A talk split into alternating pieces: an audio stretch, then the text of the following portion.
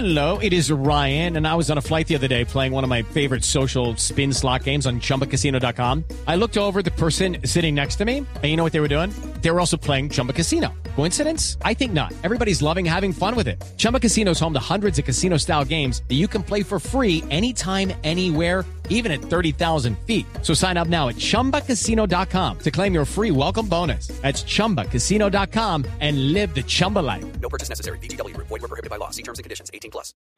8 de la mañana, un minuto, momento de actualizar la información más importante de Colombia y del mundo en Blue Radio. Varios familiares allegados al magistrado Jorge Pretel, que trabajan en la Universidad de Córdoba, la única que presta el servicio de educación superior en ese departamento, habrían llegado a la institución apadrinados por el expresidente de la Corte Constitucional, hoy investigado, Natalia Gardeazabal.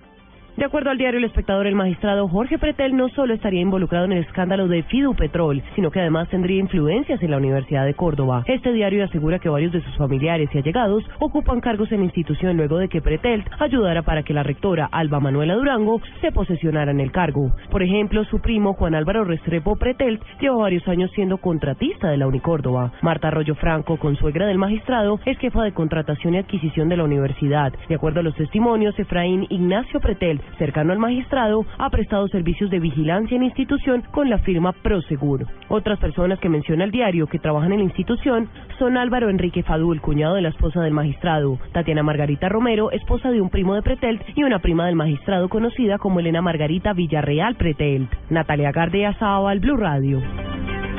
Gracias, Natalia. Y magistrados rechazaron el pronunciamiento de las FARC, donde exigen la renuncia del magistrado Jorge Ignacio Pretel. Información con Paola Santofimio. Tras el anuncio que hizo el grupo guerrillero de las FARC de exigirle la renuncia al magistrado de la Corte Constitucional Jorge Ignacio Pretel, varios ex magistrados aseguraron que este pronunciamiento es oportunista. Así lo expresó el expresidente de la Corte Constitucional, Nilson Pinilla, quien indicó que este es un momento coyuntural que no puede ser aprovechado por el grupo guerrillero. Me parece que hay una alta dosis de cinismo y de falta de sinceridad en sus posiciones. Aquí están aprovechando una determinada eh, coyuntura para tratar de aumentar la apariencia de que están sometiéndose a los cauces del derecho. A su turno, el expresidente de la Corte Suprema, Jaime Arrubla, rechazó el pronunciamiento y le pidió a las FARC guardar silencio. Lo que están es jugando de oportunistas a tratar de desacreditar la justicia. No olvidemos que los que los va a juzgar a ella son la justicia ordinaria y este es un problema con la justicia constitucional y que se va a superar. Sin embargo, ambos ex magistrados coincidieron en que el magistrado Jorge Pretel sí debe renunciar a su cargo. Paola Santofimio, Blue Radio.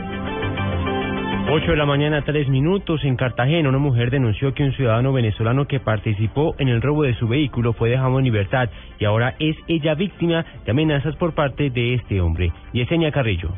La mujer fue víctima del robo de su vehículo cuando transitaba por la zona norte de Cartagena.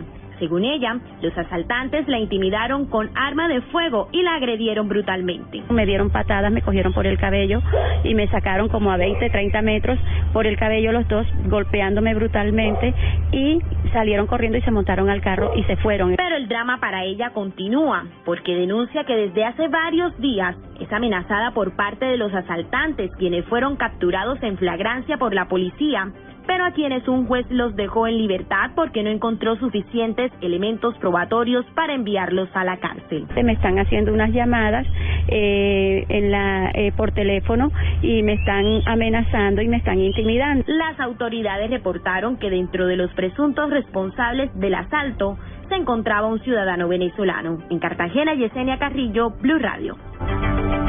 Y el gobierno nacional ratificó sus compromisos para proteger el Parque Natural Isla Salamanca. Información con Diana Comas.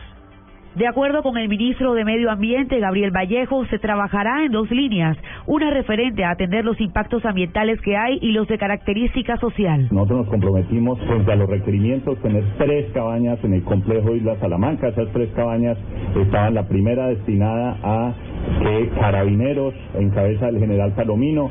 Eh, vamos a disponer de 20 carabineros hoy nuevos adicionales. Los pueden ver muchos de ellos en la parte de atrás. Eh, van a estar de manera permanente en el parque. También hizo un llamado a la comunidad del Atlántico y Magdalena para que no compre carbón de palo cortado de manera ilegal porque le hacen un daño enorme al ecosistema. En Barranquilla, Diana Comas, Blue Radio. 8 de la mañana, 5 minutos. Este fin de semana se adelanta otra jornada de fútbol internacional en la que los colombianos son protagonistas. Información deportiva con Pablo Ríos. El colombiano Radamel Falcao García será suplente en el clásico del fútbol inglés entre Manchester United y Liverpool por la fecha número 30 de esa liga. En otros partidos de jugadores de la selección Colombia en horas de la mañana, el PSV Eindhoven de Santiago Arias visitará al Feyenoord en Holanda. En el balompié inglés, el Chelsea de Cuadrado jugará contra Hull City y en España, el Sevilla de Carlos Vaca se enfrentará a domicilio al Villarreal. Pablo Ríos González, Blue Radio. Noticias contra reloj en Blue Radio. 8 de la mañana, 6 minutos. Noticia en desarrollo. El Papa Francisco hizo un llamado a la comunidad internacional para que proteja el agua y garantice su acceso universal en una jornada en la que se celebra el Día Internacional del Agua promovido por Naciones Unidas. Quedamos atentos porque la jefa de diplomacia de la Unión Europea, Federica Mogherini, viajará este lunes a Cuba en visita oficial en momentos en que el acercamiento entre el bloque de 28 países y la isla entra en su fase más delicada.